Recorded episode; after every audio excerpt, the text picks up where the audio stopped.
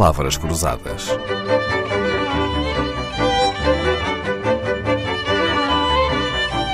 Porque quase tudo é uma questão de semântica.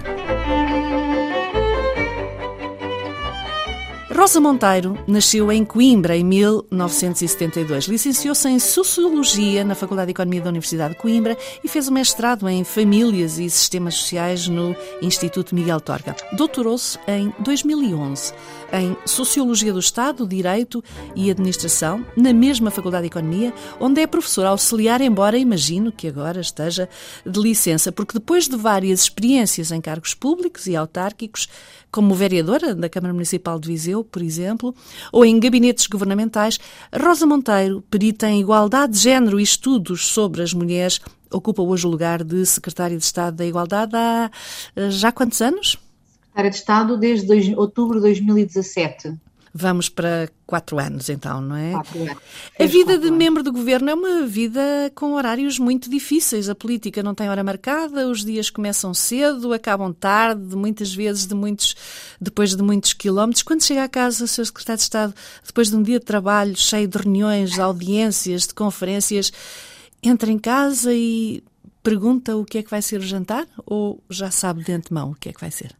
Aqui em Lisboa, como vivo sozinha, não tenho ninguém a perguntar, a não ser a mim própria, muitas vezes, eh, como uma sopa uh, ou não como nada. Na verdade, bebo chá. Hum. Mas quando chego a casa, a casa que é minha, de família, uh, com o meu marido e com o meu filho, uh, geralmente tenho já a definição do que é o jantar, porque tenho um marido fantástico que, que, que, que, trata dessas dimensões, enquanto eu realmente nestas funções e nesta vida nem sempre uhum. consigo fazer. Tem sorte, porque a maioria das mulheres ouve a pergunta a ser-lhes dirigida pelos maridos e vê algum mal nesta pergunta de serem sempre, ou quase sempre, os homens a perguntar o que é o jantar? Claro, todas as pessoas comem, todas as pessoas se vestem, todas as pessoas vivem em sítios que têm de estar limpos e, portanto, eh, esta assunção de que as tarefas domésticas e a organização da vida doméstica é qualquer coisa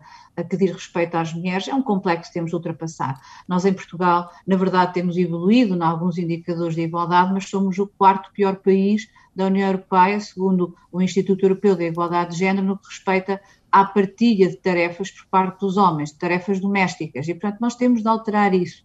Uh, não obstante, uh, achemos, muitas vezes quando estamos assim com conversas uh, com pessoas amigas e de café, que, bom, mas agora já é muito diferente, porque os homens já fazem tarefas, já ajudam ou já partilham, mas realmente só 19% dos homens em Portugal diz realizar pelo menos uma tarefa doméstica por dia, o que é uma média muito baixa, num uhum. quadro de vida em que realmente as mulheres trabalham o tempo inteiro, somos os países onde as mulheres mais trabalham o tempo inteiro fora de casa, e, portanto, se queremos ter família, se queremos ter casa, se temos de ter a Conforto pessoal, e comodidade, isso, não é? Isso é um direito de todas, claro. Uhum. Isso é um direito de todas as pessoas. E quando, e quando uma amiga nos diz que o marido é, é ótimo porque cozinha, ou porque limpa, ou porque arruma, ou quando é o próprio homem a dizer que gosta de fazer essas tarefas, dilo quase como se fosse merecedor de um louvor, não é? Como se as mulheres não fizessem isso há milénios. Exatamente. É? O que só marca a exceção.